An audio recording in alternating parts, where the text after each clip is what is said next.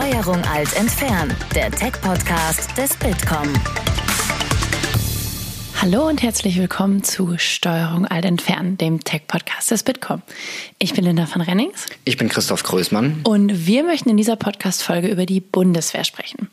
Genauer gesagt über die digitalen Innovationen, die sich die Bundeswehr aktuell so anschaut. Und wir möchten erfahren, welche Rolle hierbei der Austausch mit Startups spielt.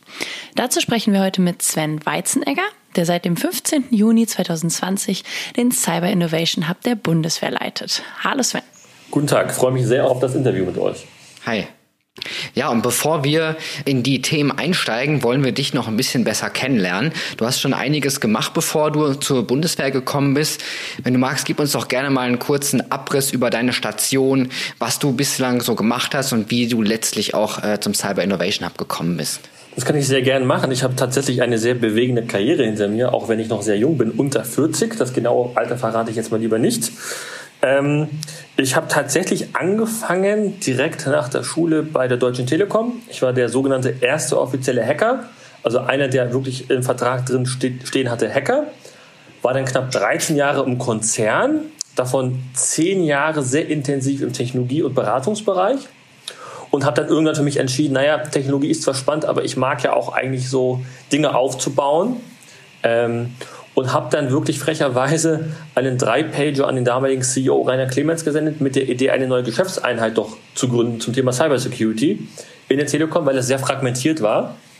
Und das wurde mit Wohlwollen aufgenommen, weil Kollegen ebenfalls gleichzeitig sowas angedacht hatten, aber von Produkt und Technologie nicht so viel wussten. Dann bin ich ins den Vorstandsbereich gewechselt und habe da eine Einheit mit aufgebaut und habe dort das Thema Innovation letztendlich geleitet. Also war sehr viel in Israel, habe mit US-amerikanischen Startups zusammengearbeitet, habe Partnerschaften weltweit aufgebaut, auch gegen den Willen vieler anderer. Also ich habe gelernt, auch Dinge mal durchzuboxen. Aber nach 13 Jahren, wie das so ist, manchmal muss man auch sagen, es war eine schöne Zeit, jetzt gehen wir weiter. Bin dann nach Hamburg zum damals größten Fintech Deutschlands, Creditech, also ein Unicorn war das. Jetzt sind sie leider kein Unicorn mehr, weil sie, glaube ich, gerade in Insolvenz gehen oder Insolvenz angemeldet haben habe da die Security-Abteilung geleitet, weil die ein Jahr vorher, als bevor ich gekommen bin, ganz böse gehackt wurden. Das war auch in den Medien. Und dann bin ich dahin und habe sozusagen die Security-Abteilung von null aufgebaut. War dann zwei Jahre dort. Dann äh, habe ich ein Angebot aus Berlin bekommen, ob ich nicht Geschäftsführer eines Startups sein möchte, namens Perseus. Habe das aufgebaut als Geschäftsführer. Wurde auch erfolgreich verkauft vor einiger Zeit an die HDI-Versicherung. Ja, und im April kam dann der Anruf, glaube ich, ich glaube, es war im April oder März, äh, möchtest du nicht den Cyber Innovation Hub leiten? Und da ich den Hub vorher schon kannte, durch mein Engagement im äh, Deutschen Startup-Verband, war mit die Antwort eigentlich relativ klar für mich. Klar, ich habe total Bock, ähm, hier was zu bewegen und was zu verändern. Weil ich hier gesehen habe, als ich herkam das erste Mal vor knapp anderthalb, zwei Jahren, wow, hier ist eine Energy äh, in den Augen der Leute, weil es wirklich sehr purpose-driven ist, weil die Leute echt dahinter stehen, was sie hier tun. Und daher war das relativ schnell für mich klar, äh, ich mache das hier. Das zu meinem Werdegang. Das, das Thema Cybersicherheit zieht sich dann wie ein roter Faden durch deine Station. Wie bist du denn dazu überhaupt gekommen? Was fasziniert dich daran, ja, äh, Cybersicherheit nicht nur zu hacken, sondern natürlich auch dagegen zu arbeiten? Ja, ja also der, der rote Faden mag noch weiter vorhanden sein, der ist aber nicht so, aber kläre ich gleich auf. Ähm, ich glaube, was wichtig ist, ist zu erwähnen, dass ähm, ich damals auch so ein kleines Spielkind war und mich auch messen wollte. Das war ein Hobby. Und irgendwie rutscht man da rein. Also wenn man in Berlin geboren ist wie ich, ich bin der Ur-Berliner, einer der wenigen noch, ähm, dann ist das wie mit der elektronischen Tanzmusik. Man ist da irgendwie drin dann, ne? Also man, man das, das, das, das begeistert einen total, sich zu messen, ähm, Software auseinanderzunehmen, zu lernen vor allem auch. Ich habe dort auch gelernt, agil zu arbeiten schon mit äh, im jungen Alter. Ich habe gelernt, in einem dunklen Chatraum zu sitzen mit anderen und nicht zu wissen, welche Geschlechter und welche Personen dahinter sind. Das war auch damals total egal, weil der Bildschirm war schwarz und da standen halt Namen wie Alpha Tier 82, ähm, Super Hacker Boy 77, ja. Ähm, also ich hatte eine ganz andere Verbindung zum Thema ähm, Diversität auch schon damals gelernt und wie man sich auch Meinung bildet. Ich sage immer, die Wahrheit liegt im Code, ja, und nicht da, daran, äh, wer jetzt mir gegenüber sitzt in Persona, wie er aussieht, welches Hemd er trägt. Ähm, das hat mich sehr geprägt. Und dann kommt man da auch nicht weg. Und ich habe äh, offensiv angefangen, genau. Äh, Red Teaming sozusagen, habe äh, wirklich auch äh, Hacking gemacht. Im Auftrag des Kunden immer bei der Telekom, ganz wichtig. Es war nicht illegal, um Himmels Willen. Und bin dann auch irgendwann auf die Verteidigerseite gewechselt, weil ich sage immer, äh, wer gut angreifen kann, kann auch durchaus gut verteidigen. Ja, das muss nicht immer stimmen, aber es durchaus gibt eine Schnittmenge. Und äh, wir haben ja im Namen Cyber, also Cyber Innovation Hub, aber ich muss sagen, muss auch gestehen, der geringste Teil unserer Arbeit beschäftigt sich primär mit dem Thema Cybersecurity. Das ist immer inhärent natürlich mit dabei. Wir müssen uns natürlich an IT-Sicherheitsrichtlinien der Bundeswehr halten, unsere Mutter der BWI. Wir müssen natürlich auch die Datenschutzgrundverordnung beachten ähm, und äh, entsprechend ausführen, durchführen. Ähm, aber eigentlich machen wir, nicht nur eigentlich, sondern größtenteils machen wirklich den gesamten Bereich der Digitalisierung. Ne? Das kann von Digitalisierung von Putzplänen sein, das kann die Entwicklung von äh, einer E-Token-App sein, wo man Soldaten äh, in der Bahn fahren können, problemlos und nicht sich immer was ausdrücken müssen. Also wir haben eine komplette Bandbreite der Digitalisierung letztendlich. Mhm. Und von außen betrachtet ist das natürlich schon ein harter Cut, wenn man vor einem Startup gearbeitet hat und dann formell zur Bundeswehr wechselt. Was hattest du vorher für eine Vorstellung und ähm, was hat dann auch den Ausschlag gegeben für dich, zum Cyber Innovation Hub zu gehen? Also formell ist ein schönes Wort, da muss ich jetzt sehr genau sein. Formell bin ich bei der BWI, ja, was unsere Mutter ist, unser Kokon sozusagen, und wir sind der Schmetterling, ja. Ähm, unser Kunde ist natürlich die Bundeswehr einzig und alleine, das stimmt schon. War der Cut so hart? Ich weiß es nicht. Nein, ich würde eher nicht sagen. Ähm, ich habe hier gelernt, dass super viel von den Dingen, die in der Startup-Welt so grassieren, also Leadership, agiles Arbeiten, die findet man auch in der Bundeswehr. Ich will sogar weitergehen. Ich glaube, Freiherr von Setlitz war das 1758 in einer Schlacht äh, gegen die Russen. Ähm, Führung mit Auftrag, ja, da wurde gesagt, ähm, gewinne jetzt gegen die Russen und zieh jetzt bitte gerade ein. Ja, und dann hat er gesagt, nee, ich gucke mir die Umgebung an und die Umstände und hat dann für sich entschieden, dass er ein bisschen wartet, bis der Angreifer kommt und ist dann seitlich ähm, hinein äh, in die Flanke. Also, was ich damit sagen will, ist, Agilität kommt durchaus aus dem Militär und wir sehen es auch in den USA vor allem sehr stark. Viele der Grundlagen, die es heute gibt, sind eigentlich vom Militär. Ja, das sieht man in Israel ganz viel, sieht man in den USA ganz viel. Also DARPA ähm, ist ja auch so ein Stichwort, was immer wieder fällt, glaube ich, in der, im Bereich der Innovation in, im Rahmen der Forschung. Und daher ähm, ist der Spagat nicht so groß gewesen, wie er vielleicht zu sein scheinen mag. Ich finde, da gibt es Gemeinsamkeiten. Ich glaube, die Begrifflichkeiten sind vielleicht andere. Aber ähm, es ist durchaus ähnlicher, als man vielleicht glauben mag. Lass uns mal noch ein bisschen über den Cyber Innovation Hub an sich sprechen. Also du hast vorhin gesagt, dass äh, das sehr purpose-driven ist, dass die Leute, die da arbeiten, äh, auf jeden Fall total dahinter stehen. Aber was macht ihr denn letzten Endes genau und was ist euer Auftrag? Also unser Auftrag ist, Soldaten und Soldatinnen zu helfen. Das ist unser Urauftrag. Ja, das heißt, wenn ein Soldat ein Problem hat, ähm, kommt er durchaus zu uns oder sein, äh, sein äh, Befehlshaber oder wie auch immer kommt dann zu uns und sagt, okay, wir haben eine Problemstellung ähm, die können wir so nicht lösen. Das können Prozessthemen sein zum Beispiel, ja, wo man sagt, okay, ich muss da vielleicht einen Prozess verbessern oder digitalisieren. Natürlich besser machen, ne? also nicht eins zu eins äh, einen schlechten Prozess in einen digitalen schlechten Prozess kippen, um Himmels Willen. Ja. Ähm, kommt dann zu uns und wir reden dann mit den Soldaten. Ich glaube, ganz, ganz wichtig. Ja. Was wir machen, ist komplett userzentrisch. Also was nicht passiert bei uns ist, jemand kommt, sagt, ich hätte gerne eine Lösung, weil ich glaube an 3D-Avatare, weil ich das in Second Life mal vor 20 Jahren gesehen habe und dann stellen wir fest, ja, der Benutzer, der kann damit gar nicht umgehen, dann wird das Projekt auch beerdigt, ehrlich gesagt. Ja, das ist dann für uns aber auch kein Scheitern, ja, sondern wir lernen daraus, alle Innovationsvorhaben, die wir machen, sind erfolgreich in einem gewissen Grad. Und auch wenn wir sagen, ähm, dass die Akzeptanz nicht beim Benutzer da ist, und das kann passieren, ist ein valides Ergebnis, dann äh, wird es halt beerdigt. So, und wir sind halt komplett userzentrisch und dann entscheidet oben nicht jemand, das ist es jetzt. Ne? Weil am Ende des Tages muss ich eine, eine User Experience schaffen, eine Akzeptanz hinbekommen, dass der User sagt, okay, ich will das benutzen. Weil von oben verordnet wird das, glaube ich, nicht funktionieren, weil die Leute suchen sich dann eigene Lösungen auf einmal, machen dann sogenannte Shadow IT, das kennen wir auch in der Wirtschaft, das ist jetzt nichts Neues, ehrlich auf gesagt. Auf jeden Fall. Ja. Also bei meinem ehemaligen Arbeitgeber in Hamburg hatte ich ähm, mal so eine Analyse gemacht, wie viel Prozent des Traffics ist denn Shadow IT? Was glaubt ihr war das? Wie viel Prozent hm. von 100? Was, was schätzt ihr? Wahrscheinlich. 20? 80. Ich hätte noch mehr. 80? 80 Prozent war Shadow IT, ja. Ähm, äh, unglaublich, ja. Dann, äh, aber es hilft dir natürlich, das zu analysieren und zu sagen, okay, ich muss jetzt Maßnahmen einleiten. Können wir Policies machen über Technologie, ja, so eine Momentaufnahme. Das war dann schon sehr überraschend. Das heißt, man muss mhm. den Benutzern Lösungen anbieten, die sie auch wollen. Und darum ist es so immens wichtig, mit dem Benutzer zu interagieren, weil der entscheidet über Erfolg und Misserfolg, nicht ich und nicht irgendein General, ein Oberstleutnant, ne? das muss der Benutzer machen, weil der muss das tagtäglich benutzen. Der muss damit klarkommen, ja? also Power to the Edge, ja? wenn der im Einsatz ist und das Ding funktioniert nicht, dann funktioniert es einfach nicht. Ja? Ich kann nicht daherkommen und sagen, hier hast du ein iPad und lässt das iPad fallen und sagt so, ja, das ist die Realität, mir fallen die Dinge manchmal auf den Fuß im Gefecht, iPad bringt mir nichts. Dann ist das ein Wert für uns, der immens wichtig ist, weil wir wissen, okay, beim nächsten Mal müssen wir es vielleicht anders machen. Vielleicht ist es nicht das iPad, vielleicht müssen wir das, um das iPad was bauen, ja, so eine Schale, ich weiß es nicht, ja. Aber das ist letztendlich das Feedback, was man so kriegt. Das ist immens wichtig. Ohne das könnten wir nicht agieren. Mhm.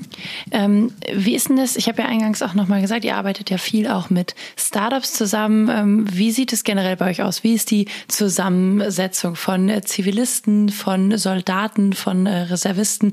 Ähm, ja, wie arbeitet ihr zusammen und wie ist das auch bei den jeweiligen Projekten? Kommen dann immer neue Startups dazu? Habt ihr einen festen Pool?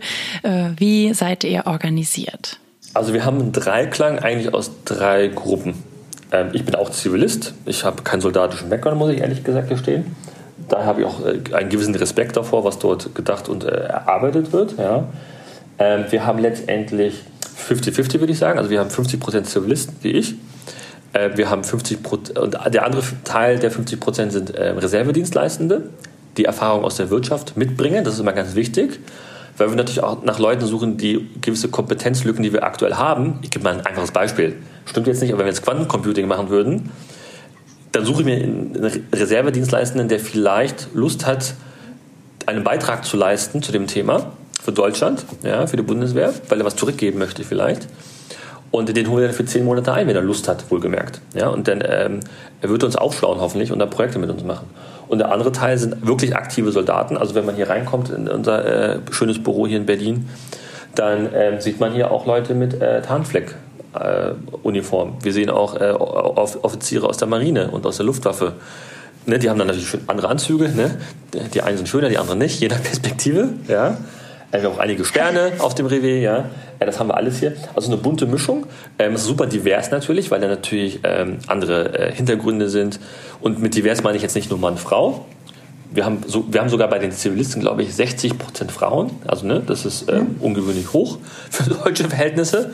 Ähm, sind alles Leistungsträger. Auch in meinem Management Board habe ich zwei Frauen. Ähm, die eine Person hat vier Kinder. Das ist total okay, das ist total normal. Das sind Lebensverhältnisse, Realitäten, die sich auch hier widerspiegeln letztendlich.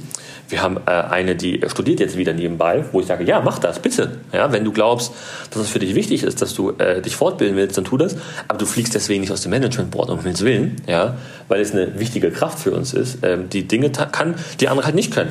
Und ich hoffe, dass meine äh, Leute besser sind in ihren Feldern als ich. Das ist auch mein Anspruch. Man sagt auch A-Player hires A-Player. Ähm, und das wird auch so durchgezogen. Das heißt, wir haben einen sehr interessanten Dreiklang, sind sehr divers in der Zusammensetzung und man kann mit Fug und Recht behaupten, das ist einmalig in ganz Deutschland. Das gibt es so nicht. In welches Büro geht man und sieht da Zivilisten mit äh, neben äh, Soldaten? Gibt es nicht.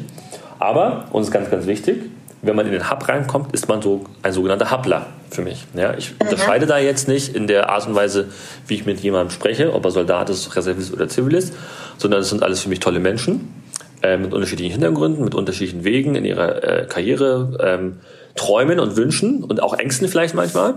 Und dem muss ich begegnen und dem begegne ich einfach damit, indem für mich jeder äh, gleich ist. Da hat keiner Exklusivrecht, keiner ist VIP, ja.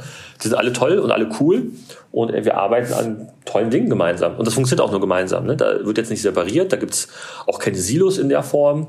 Wir haben jetzt äh, vor kurzem Objective Key Results eingeführt von Google, um äh, die Silos aufzubrechen, die es vielleicht mal durchaus gibt, ne, um Himmels Willen. In welcher Organisation gibt das ehrlich gesagt nicht? Ne? Also dieser Vergleich, ähm, ja, in der Bundeswehr ist alles so langsam, in der BMVG ist alles so langsam. Da sage ich mir so, ja, in der Telekom war auch nicht immer alles schnell. Das ist eine bittere Realität. Ja, ähm, da gibt es so viele Gemeinsamkeiten, ähm, das äh, glaubt man vielleicht von außen nicht. Und darum ist das so spannend hier. Ne? Hier gibt es äh, Eindrücke, die ich von anderen mitbekomme, die ich so in der zivilen Welt vielleicht nicht mitbekommen hätte. Und wie ist das, wenn ich jetzt als Startup bei euch mitmachen will? Also ähm, geht ihr aktiv auf die Startups zu? Habt ihr eure Projekte irgendwo ausgeschrieben? Wie kann ich da entsprechend mitmachen? Also äh, man kann sich bei uns nicht direkt bewerben, man kann uns natürlich anschreiben. Das kann man immer gerne machen. Wir haben ein bisschen anderen Ansatz, ehrlich gesagt. Und zwar, wir sind, wir sind ja problemorientiert im Sinne von, wir suchen etwas in der Bundeswehr oder lassen uns etwas herantragen von Bundeswehrangehörigen oder Angehörigen des Geschäftsbereichs des BMVGs ähm, und suchen dann nach der Lösung. Ja, was wir halt nicht machen oder ungern machen, und das passiert manchmal, aber sehr selten, dass wir Lösungen herangetreten bekommen, wo wir sagen, wow, das ist ein Gamechanger vielleicht. Und jetzt gehen wir mal aktiv und gucken mal, ob, ob es jemanden gibt. Aber, wohl, wohl bemerkt, wir sind nicht die Sales-Agentur, ich überspitze das mit Absicht, ja. Wir sind keine Sales-Agentur für Startups, die die äh, 2000 Anfragen, die wir vielleicht im Jahr kriegen, äh, durch das BMVG und die Bundeswehr prügeln. Das ist nicht unser Auftrag, ja. Ähm, wir finden die Startups dann schon selber, ehrlich gesagt. Ja, wir haben, ähm, wir haben natürlich eine eigene Datenbank, die wir pflegen. Wir gucken natürlich salopp Google, aber gibt es auch einige kommerzielle Anbieter, wo man gucken kann, äh, was gibt es für neue Sachen. Am Ende des Tages gibt es das Handelsregister, ja, da kann man auch äh, Mustererkennung machen, etc. etc. Ist ja kein Hexenwerk, ja. Aber es ist jetzt nicht so, dass wir jetzt da Scouts haben, die jetzt jeden Tag äh, auf der Matte stehen bei Startups und sagen, was habt ihr so alles? Ähm, ich hoffe, die Startups haben eine Webseite oder wir haben halt auch ein Netzwerk natürlich, ne, wo wir uns auch umhören, was gibt es dort.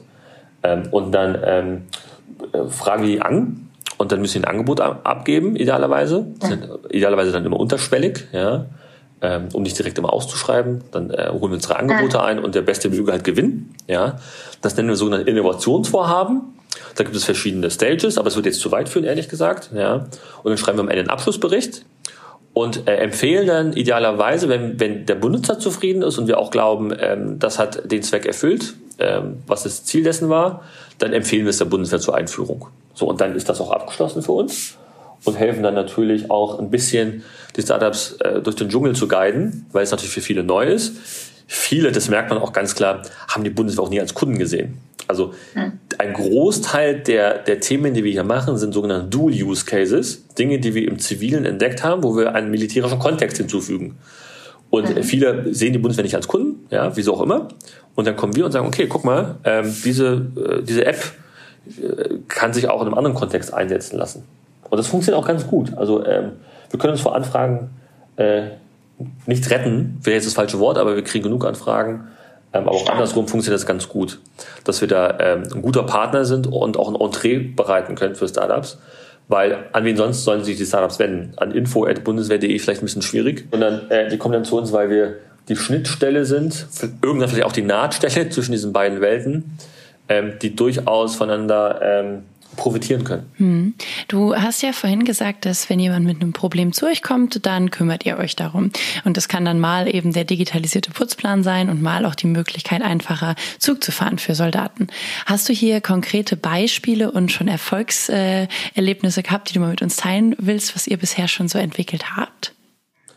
Ja, also wir sind super stolz auf die E-Token-App, die wir entwickelt haben. Ähm, ich muss aber vor mal vorne anfangen, wo ist eigentlich das Problem, ja? Und nicht direkt zur Lösung kommen. Ja, sorry dafür, ja. Ähm, also man muss einfach wissen, dass viele Soldaten keinen Internetzugang zur Bundeswehr haben. Und ähm, jetzt mal von den dienstlichen Endgeräten abgesehen, die es natürlich auch gibt, aber die hat auch nicht jeder. Und bevor wir diese App entwickelt hatten mit einem Startup, ähm, musste der äh, Kompaniefeldwebel, in Klammern Spieß, Klammern zu, ja, sicherstellen, dass äh, jeder so ein Ticket bekommt. Ja? Also man musste da hingehen, der muss was ausdrucken, was ausfüllen. Ein relativ komplexer Vorgang für ihn am Freitagnachmittag vor, vorwiegend, ja, wenn er eigentlich nach Hause wollte um 17 Uhr. Ähm, auch ein Prozess, der ja sich eigentlich wiederholt. Ne? Also wenn ich ein Thema habe, was ich ständig wiederhole, wieso tue ich das nicht digitalisieren? Ja, äh, ist ja ein, ein Replikat dessen. Äh, und wenn ich das 100 Mal in der Woche mache, dann würde ich irgendwann irre. Ja.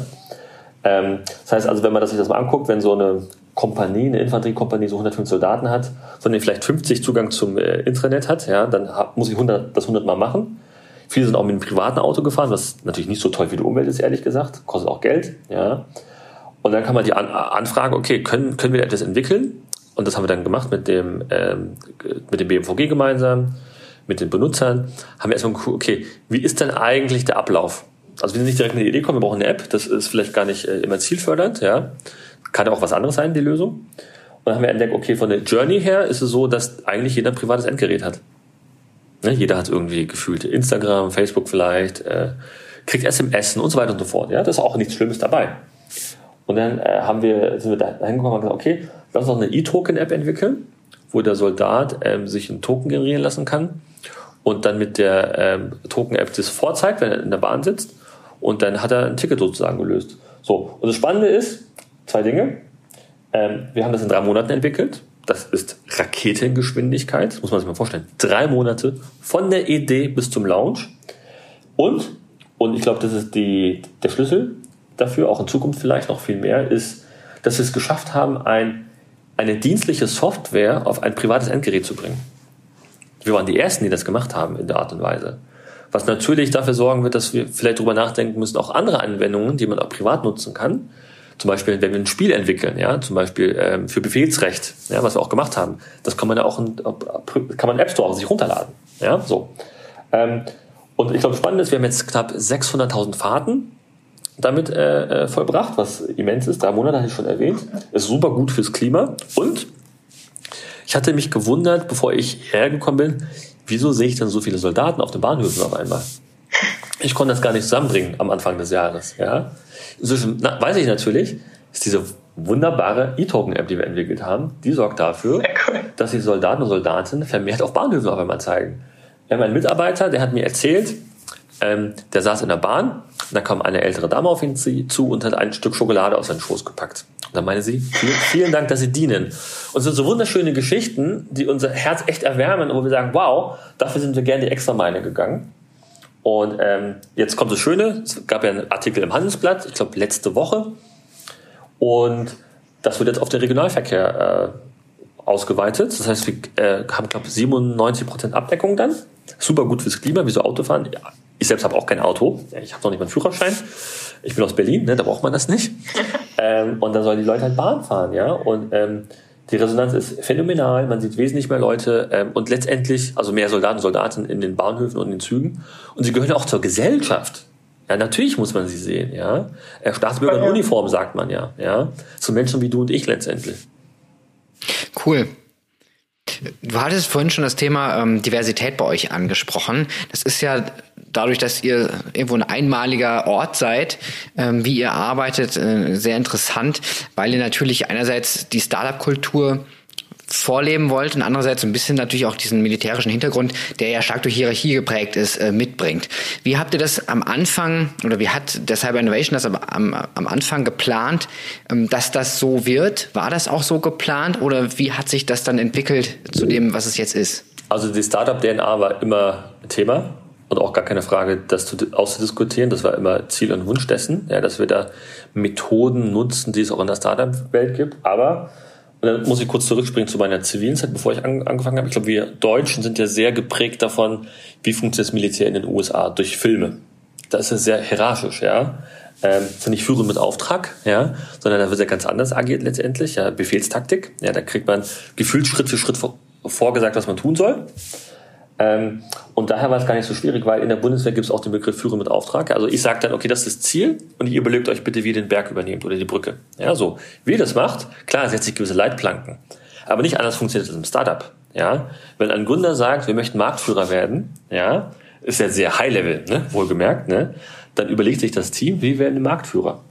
Ja, darum haben wir auch beschlossen, sogenannte Objective Key Results einzuführen, wo ich sage, das sind die Objectives auf der obersten Ebene.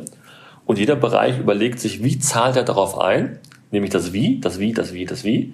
Und immer das Wie hinterfragen, die ganze Zeit, bis man nicht mehr weiterkommt und den Hebel gefunden hat, um das Ziel zu erreichen letztendlich.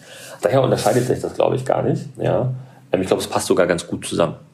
Aber äh, natürlich ist in der Öffentlichkeit nicht so be äh, bekannt, dieser Begriff Führen mit Auftrag.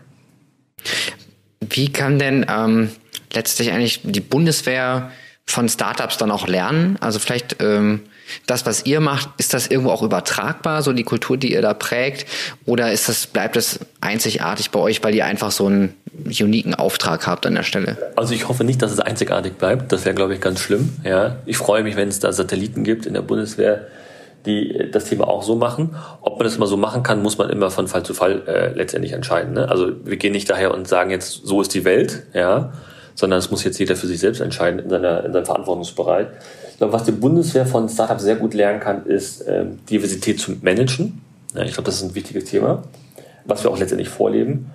Und ich glaube, was die, ähm, was die, die Startups von der Bundeswehr lernen können, das sollte auch vielleicht auch eine Frage sein, ist ganz wichtig. Ja, ist ja nicht nur immer in eine Richtung. Ja. Das ist, glaube ich, dieses, dieses Purpose-Driven. Ja, ich war ja selbst Gründer, ich kenne auch viele Gründer und man merkt schon besonders in dieser Berlin-Bubble, ja, dass das nicht immer Purpose ist. Ja, das ist schon sehr, okay, ich mache das drei, vier Jahre, bin da so ein Hustler, ja, und äh, mache jetzt irgendwie 18 Stunden am Tag und äh, verkaufe mein Startup. Und wie es meinen Mitarbeitern geht dabei, ist total egal. Das habe ich so hier noch nicht erlebt, ehrlich gesagt. Eher im Gegenteil. Ja, ich glaube, ein guter Chef ist jemand, der von anderen anerkannt wird durch die Art und Weise, wie er führt, nämlich menschlich. Ja, und bei uns tut es super Menscheln. Ja, ich mache auch manchmal Witze auf dem Flur, um jetzt Willen. Ich komme jetzt nicht da rein und sage, so wird das jetzt gemacht, ja, stillgestanden. Darf ich auch gar nicht, ehrlich gesagt, ja. Aber ähm, ich glaube, es ist sehr, sehr wichtig, äh, dass das halt ähm, untereinander gut funktioniert und harmoniert. Und vor allem die Leute müssen das ja aus ihrer eigenen Motivation auch tun. Ne? Wenn ich den Leuten immer sage, was sie tun sollen, dann äh, macht es mir auch keinen Spaß, ehrlich gesagt. Aber im Hub kann ich garantieren, dass die Leute das aus eigenem Antrieb tun. Ja. Wenn das jetzt jemand hören würde und sagt, klingt für mich super spannend, ähm, würde ich gerne mitmachen. Wen sucht ihr denn? Also so von den Fähigkeiten natürlich auch her, aber so vom Typ auch. Ähm, ich habe schon rausgehört, dass es ja nicht unbedingt notwendig ist, dass jemand einen militärischen Background hat. Aber wie wichtig ist das einerseits und was für Leute sucht und braucht ihr letztlich? Also wir achten sehr auf Kultur, wie das kulturell zusammenpasst. Wir suchen Leute, die teamübergreifend arbeiten wollen und nicht in dieser starren Linie, wie man das vielleicht auch im Konzern so kennt. Also wir sind sehr äh, Matrix, also wir haben eine Matrix-Organisation ähm, und sehr projektfokussiert ähm, und natürlich sidofrei letztendlich. Ne? Also es ist absolut okay, wenn aus Team A jemand zu Team B geht und sagt, ich brauche mal deine Hilfe für zwei Tage, hast du die Ressourcen, dann mach es. Ne? Und äh, frag halt nicht noch extra deinen Vorgesetzten, ja, sondern mach es einfach, wenn du Kapazitäten hast. Ähm, und wir wollen halt nicht eine Linie führen. Ja, ich glaube, das ist ganz wichtig. Ähm, was wir gerade suchen, also ich suche zum Beispiel äh, einen Referent oder eine Referentin. Die Stelle ist ausgeschrieben auf bwi.de unter Jobs müsste das zu sehen sein. Ähm, ansonsten suchen wir natürlich immer Projektmanager, die mit dem Startup sehr eng zusammenarbeiten. Das sind so die, die, äh, die Sachen, die wir suchen. Und ansonsten sind wir ähm, natürlich offen für jeden, der irgendwie Lust auf die Bundeswehr, auf Startup hat, auf diesen, auf diesen, ähm, dieses, auf dieses Zusammenspiel letztendlich. Und in Berlin natürlich, aber muss nicht unbedingt sein. Ne? Also wir haben auch sehr viele äh, Mitarbeiter, die äh, im Ruhrpott sitzen, in Süddeutschland. Also da sind wir, äh, glaube ich, äh, sehr offen für äh, verschiedene Art und Weisen der, der Arbeitszeitmodelle und Arbeitsorte vor allem auch primär. Ja, aber dann äh, beschäftigt ihr auch Softwareentwickler, also die jetzt zum Beispiel eure E-Token-App äh, programmiert haben. Das habt ihr dann auch direkt gemacht? Nein, das haben wir mit einem also, Berliner Startup sogar gemacht. Okay. Ähm, wir haben auch Entwickler hier mit dem starken Fokus auf KI. Das ist gerade im Aufbau. Aber wir haben vielerorts Projektmanager, die letztendlich dieses Bindeglied darstellen zwischen der Bundeswehr und Startups, weil Startups sich da in diesem Dschungel vielleicht nicht so gut auskennen, wie wir das tun. Ähm, und das letztendlich durchsteuern und managen komplett. Gibt es da manchmal auch Vorbehalte, wenn Startups gar nicht so genau wissen, was ihr eigentlich macht, dass dann äh, vielleicht jemand denkt, oh, jetzt klopft hier die Bundeswehr an, das ist gar nicht so unser Ding. Habt ihr sowas schon mal erlebt oder spielt das keine Rolle? Also ich glaube eher im Gegenteil, da ist dann eher so ein große, äh, kriegen die Leute eher große Augen, wie die Bundeswehr, ja. Und wenn es Vorbehalte gibt, dann muss man den Leuten das einfach erklären, was wir so tun. Und dann sind die Vorbehalte, wenn es so welche geben sollte, auch relativ schnell abgebaut. Ja, man muss einfach in den Dialog treten, offen gesagt. Ja, also, wenn man jemand sagt, äh, per se, er will nichts mit der Bundeswehr, und ich versuche da fünf Minuten äh, zu überzeugen oder, oder äh, Verständnis für zu sorgen, was wir machen, dann ist das leider so. Dann ähm, ist ein Kunde weniger, ne? Ist dann auch nicht meine Schuld, ehrlich gesagt. Mhm. Ähm, am Ende des Tages wollen Startups auch Geld verdienen. Ja. Ja.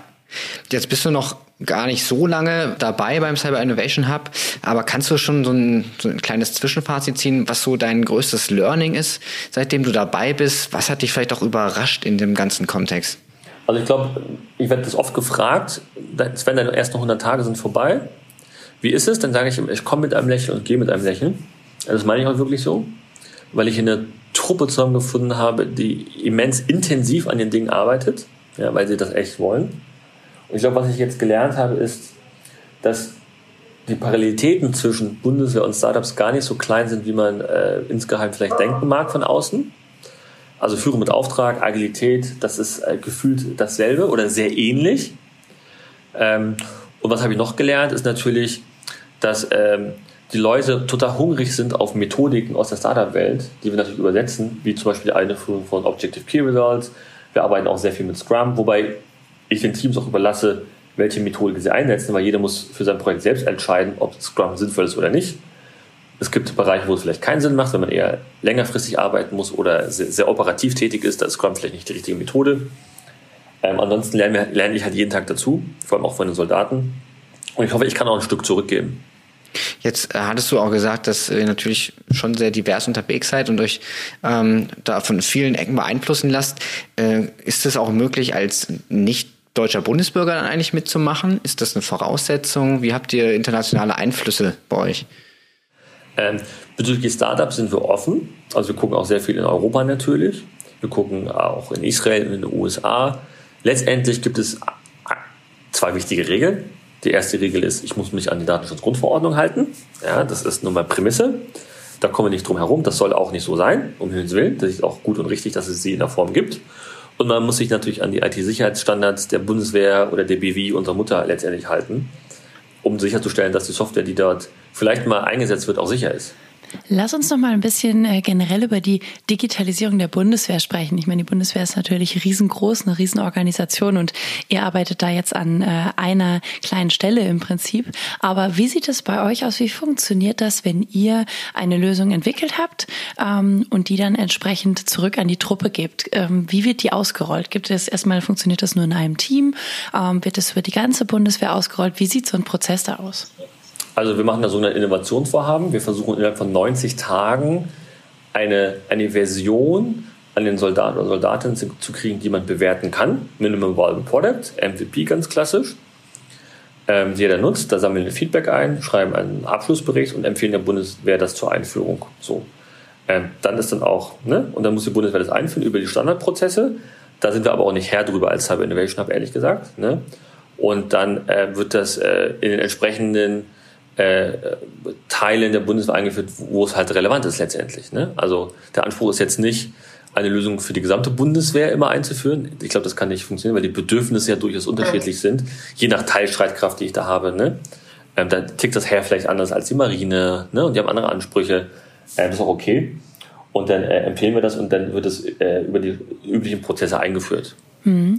Kann man denn trotzdem sagen, dass es so Probleme und Bedarfe gibt, die immer wieder auftauchen, also die über die ganze Truppe hinweg ähm, vorhanden sind? Oder ist das schon total unterschiedlich, was bei euch so einkommt? Also wo wir einen starken Fokus haben aktuell und darum bin ich auch ein großer Fan von diesen Objective Key Results, weil die uns ja helfen, drei Monate zu sagen, ja, wir fokussieren uns auf das Thema oder auf die Themen. Wir sind aktuell sehr, sehr stark im Bereich Sanität.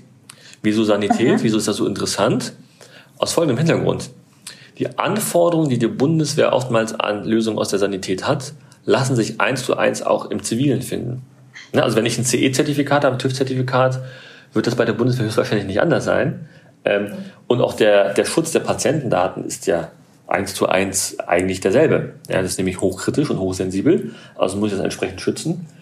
Ähm, dieser Dual-Use-Charakter in der Sanität ist immens gegeben, weil es auch relativ abgekapselt ist von den anderen Streitkräften was uns für uns sehr einfach macht, äh, relativ schnell Anwendungen zu entwickeln mit Startups. Ich gebe einfach nur ein Beispiel. Äh, Patientensprechstunde. Ähm, Covid hat das auch so ein bisschen natürlich befeuert, ja. Man kann halt nicht immer zum Arzt gehen. Wenn ich jetzt aber einen Abschlussbefund haben möchte von meinem Arzt, dann will ich jetzt vielleicht nicht 50 Kilometer äh, zum nächsten Arzt fahren, will nicht zwei Stunden im Wartezimmer äh, warten mit anderen Patienten, vielleicht hat auch einer Covid, man weiß es ja nicht, ne? Ähm, dann äh, schalte ich mein iPad an er lade mir die App runter, gebe paar Daten ein und kommuniziere mit dem Arzt direkt über Video. Das sind zwei Minuten. Also ich habe einen Zwei-Stunden-Prozess auf zwei Minuten reduziert, hochsicher, datenschutzkonform äh, und alle sind glücklich. Darum geht es am Ende des Tages. Und der andere Bereich, wo wir ähm, uns gerade sehr beschäftigen, ist äh, Luftwaffe, weil wir auch jemanden haben, einen Hauptmann, der bei mir auch Management Board sitzt. Also ich habe auch einen Soldaten, der sitzt bei mir im Management Board, der ist auch in der Luftwaffe, ist Angehörige der Luftwaffe. Und ähm, da gucken wir auch nach Use Cases und Problemfeldern vor allem, wo wir vielleicht mit innovativen Lösungen helfen können. Hm. Du hast ähm, vorhin gesagt, dass ihr auch selber Softwareentwickler angestellt habt, die hauptsächlich im Bereich KI unterwegs sind. Ist das so die Technologie, mit der ihr arbeitet, oder gibt es andere Technologien und Trends, die ihr euch anschaut, wo ihr sagt, oh, das wird spannend, das könnte der Gamechanger werden? Also wir haben äh, Zivilisten und aktive Soldaten in diesem äh, Umfeld, wo wir uns mit KI sehr intensiv beschäftigen, wo wir uns auch mit den Themen äh, wie kriege ich Software eigentlich schnell genug auf ein Gerät. Ähm, KI ist natürlich ein Steckenpferd, aber wir sind da eher agnostisch. Wir würden jetzt nicht sagen, äh, wir wollen jetzt nur Blockchain machen. Es kommt mhm. immer auf das Problem, ehrlich gesagt, an. Ja? Also Blockchain ist zum Beispiel nicht immer die Lösung, Quantencomputing vielleicht auch nicht. Äh, vielleicht ist auch KI nicht die Lösung. Wenn ich Event mache, dann ist KI vielleicht auch ehrlich gesagt ähm, äh, äh, vielleicht eine zu komplexe und zu komplizierte Lösung. Da macht es vielleicht keinen Sinn. Wir sind total agnostisch und offen. Ne? Also wir lieben das Problem, das Problem auseinanderzunehmen, zu analysieren und ein Problem zu finden. Ob das KI, Blockchain, total egal. Hauptsache, die Lösung ist beim Soldaten oder bei der Soldatin. Mhm. Und um äh, gute Lösungen zu finden, hilft es ja auch immer wieder über die Ländergrenzen hinweg äh, mal rechts und links zu schauen. Ähm, wie ist es da bei euch? Also gibt es was wie den Cyber Innovation Hub auch in anderen Ländern? Seid ihr da im internationalen Austausch? Wie funktioniert das bei euch? Also absolut. Wir haben ja auch ein Format namens ackerschnacker.info. Ich wiederhole nochmal die Werbung ackerschnacker.info. Die beste digitale Masterclass in Deutschland zum Thema digitale äh, Transformation. Ähm, ja, wir reden, wir hatten eine Sommertour mit ähm, den amerikanischen Streitkräften gemeinsam. Äh, Neville X hatten wir, glaube ich, Softworks hatten wir, wo wir natürlich Erfahrungen austauschen, wo wir natürlich auch weiter in, in Kontakt sind, mit denen sprechen. Ja, ähm, natürlich reden wir auch mit einigen Israelis über gewisse Themen. Natürlich haben wir auch in Deutschland sogenannte Digital Innovation Units, mit denen wir auch reden. Wir haben den nächsten Termin auch, wo wir uns mal äh, treffen wieder nach ein paar Monaten, virtuell natürlich, und über die Herausforderungen sprechen, die es gerade in in dieser angespannten Lage gerade gibt wegen Covid. Ähm, thematisch sind wir natürlich auch weit entfernt von vielen, muss man ganz klar sagen, weil wir schon sehr speziell sind in Deutschland, das muss man offen und ehrlich gesagt gestehen.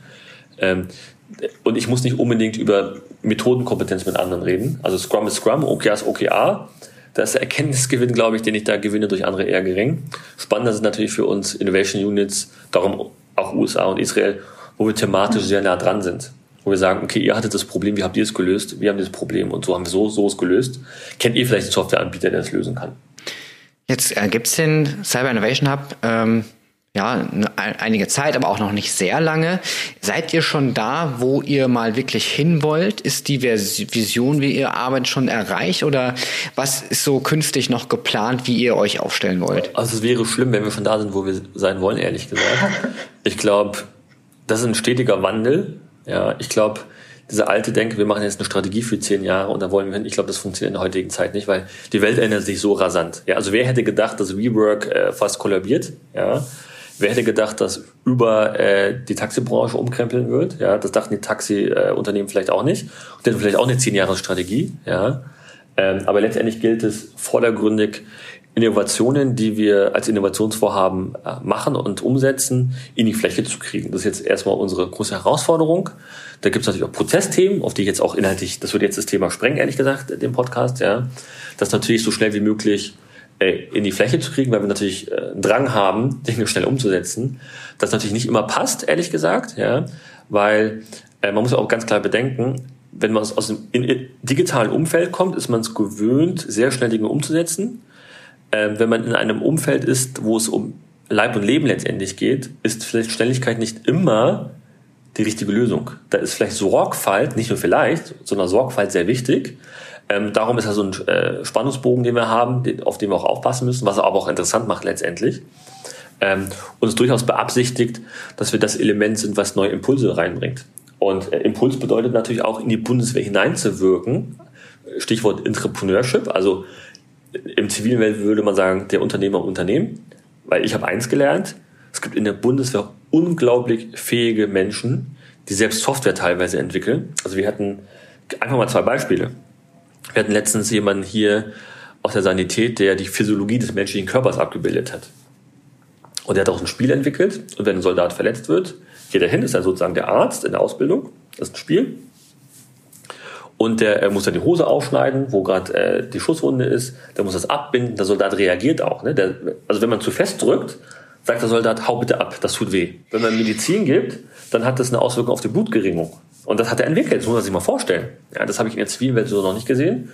Oder wir haben jemanden aus der Führungsakademie äh, bei uns, gerade auch im Programm. Ja, wir schleusen ihn sozusagen durch, bringen den digitale Kompetenzen bei, die er vielleicht noch nicht hat. Zum Beispiel Pitch Training, Design Thinking, dass er die Lösung, die er äh, hat, nochmal besser herauskristallisieren kann, besser verkaufbar machen kann gegenüber seinen Vorgesetzten vielleicht oder anderen Angehörigen. Und er hat zum Beispiel ein äh, Kartenspiel entwickelt für Cybersecurity. Das hat er auf, der, auf dem Tisch hier ausgebreitet und ich bin ja selbst Cyber-Experte gewesen jahrelang. Und ich habe gesagt, ich verstehe es nicht. Also es war, es hat mich total überwältigt, ja. Und dann gucken wir mit Formaten, wie können wir das so, so machen, dass ein Benutzer in der breiten Fläche das versteht. Und nicht nur ein, zwei Benutzer, sondern wir wollen ja eine Breitenwirkung erzielen mit unseren Themen. Und jetzt gucken wir, dass wir helfen, dass wir vielleicht ein, ein Spiel daraus entwickeln. Vielleicht wohlgemerkt. Ne? Da muss auch mal der User entscheiden, ob das sinnvoll ist. Oder wir das Kartenspiel vielleicht kleiner machen. Vielleicht ist auch äh, phys äh, ein physikalisches Spiel das sinnvoll. Das muss man halt gucken, indem man nämlich Benutzerumfragen zum Beispiel startet. Ja, ganz spannend, richtig viel Kreativität da drin, was man von außen vielleicht gar nicht immer so wahrnehmen würde. Ähm, die Aufgaben werden auf jeden Fall nicht kleiner und gehen euch nicht aus. Das kann man, glaube ich, schon mal festhalten. Wir kommen langsam zum Schluss von unserem äh, Podcast, haben aber da noch drei Fragen, die wir allen unseren Gästen immer stellen, die etwas themenunabhängiger sind und eher etwas persönlicher Natur sind. Und wenn du bereit bist, dann fange ich damit jetzt an. Bin mal gespannt auf die Fragen jetzt. Ich bin jetzt unvorbereitet. Vielleicht müssen wir einen Cut machen dann. Ne? Also, ähm, erste Frage ist immer, gibt es entweder einen Twitter-Account, den du uns empfehlen könntest, dem man folgen sollte, oder falls das nicht der Fall ist, was ist dein Lieblingsemoji? Darf ich meinen eigenen empfehlen? Nee, ne, darf ich bestimmt nicht. Ne? Das geht alles. Also, also ich empfehle definitiv den Ackerschnacker Twitter-Account zu folgen. Ackerschnacker ist toll, ne, großartig. Ähm, ich glaube, wir haben sogar äh, die Geräte hier teilweise, glaube ich, im Archiv. Ähm, und ja, genau. Ackerschnacker cool. auf Twitter. Dann die zweite Frage. Ähm, gibt es ein Buch, das zurzeit bei dir auf dem Nachttisch liegt, das du liest? Und falls ja, welches? Also ich lese gerade die 1%-Methode, minimale Veränderung, maximale Wirkung. Cool, das nehmen wir nämlich dann gerne noch mit in unsere Show Notes und äh, auf unsere Buchliste. Und die allerletzte Frage ist, ähm, dein Tag ist wahrscheinlich relativ gut gefüllt und äh, nicht immer kurz. Was machst du, wenn du mal wirklich entspannen möchtest? Gar nichts. Aber voller Ernst. Also am Wochenende gehe ich äh, eher selten ans Handy. Und wenn es wichtig ist, soll man mich anrufen weil ich muss auch runterkommen und ich sage immer gerne, mein Kalender ist wie ein Streuselkuchen. Ähm, das versuche ich aber jetzt noch so sortieren demnächst. Aber es ist auch die Anfangsphase, ne? Also man muss viele Leute kennenlernen, viele Gespräche führen. Ich glaube, die ersten Tage habe ich auch nur Gespräche mit Mitarbeitern geführt, weil ich wissen wollte, hey, was treibt euch, was sorgt euch, wo wollt ihr hin, wo seht ihr den Hub, ähm, was in der Vergangenheit passiert, aber vor allem, wo soll es hingehen aus eurer Meinung, nach eurer Meinung nach? Und das waren die ersten Tage letztendlich, ja, Gespräche führen.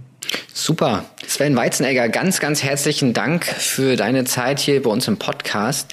Ähm, mehr Infos dazu gibt es bei uns noch auf www.bitcom.org slash podcast mit den Show Notes. Da packen wir euch alles nochmal rein, was wir hier an äh, spannenden äh, Links noch zu euch äh, Verfügung stellen können.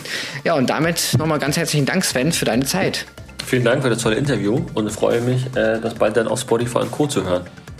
Selbstverständlich. Danke. Vielen Dank. Bis dann. Ciao. Ciao. Das war Steuerung Alt entfernen, der Tech-Podcast des Bitkom. Weitere Folgen findet ihr auf www.bitkom.org/podcast.